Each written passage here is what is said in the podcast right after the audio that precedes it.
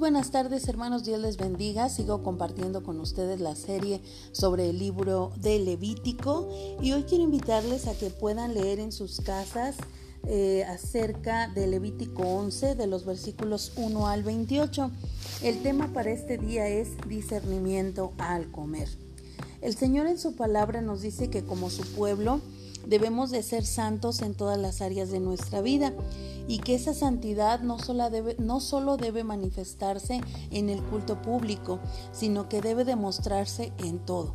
Por esta razón, en este capítulo vamos a encontrar cómo Dios instruye acerca de cuáles animales puede el pueblo de Israel comer y cuáles no. Dice la palabra que comerán todo animal de pezuña hendida y que rumea. No comerán de este tipo de animales, en este caso como el camello, el conejo y el cerdo, y los tendréis por inmundos. No pueden comer de su carne ni pueden tocar su cuerpo muerto. De todos los animales que viven en las aguas pueden comer, todos los que tienen aleta y escamas. Algunas aves también son consideradas como inmundas. En este caso, el pueblo de Dios debía mantenerse alejado de todas las cosas impuras del mundo y permanecer siempre en santidad.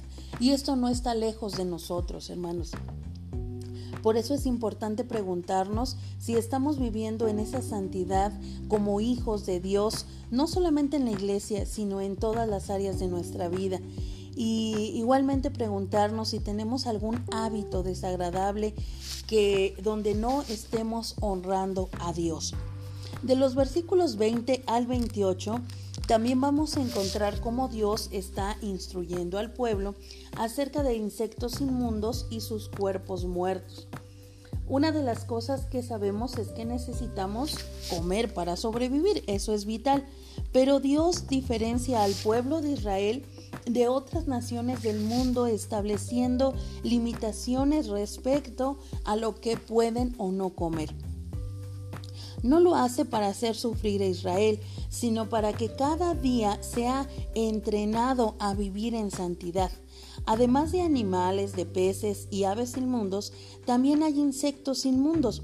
Solamente pueden comer todo insecto alado que anda sobre cuatro patas y tiene zancas para saltar con ellas sobre la tierra. En este caso la langosta, el langostín, el grillo y los saltamontes. Excepto estos, los demás insectos son inmundos, por lo cual no deben ni tocar sus cuerpos muertos.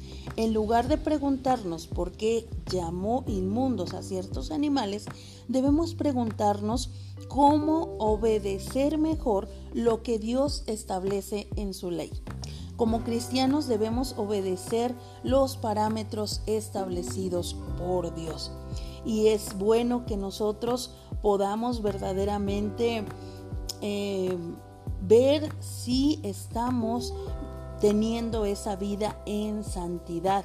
Y si seguimos esos parámetros de Dios, no solamente en lo que a nosotros nos gusta o no, sino en lo que Dios dice que es bueno, aunque el mundo pueda decir que no.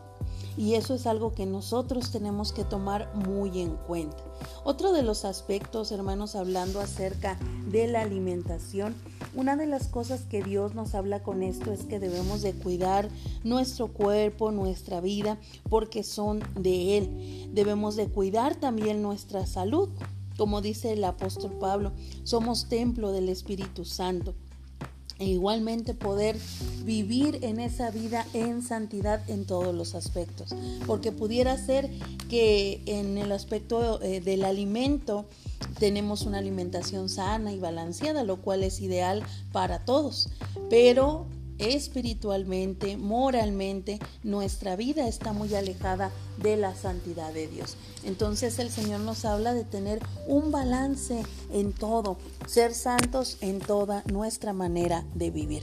Ese es el llamado de Dios para nuestra vida y cuidemos lo que comemos. Que Dios les bendiga hermanos y eso ha sido un gusto poder saludarles. Soy la pastora Abigail Arredondo Rivera y espero Dios mediante mañana podamos encontrarnos a través de este medio. Dios les bendiga.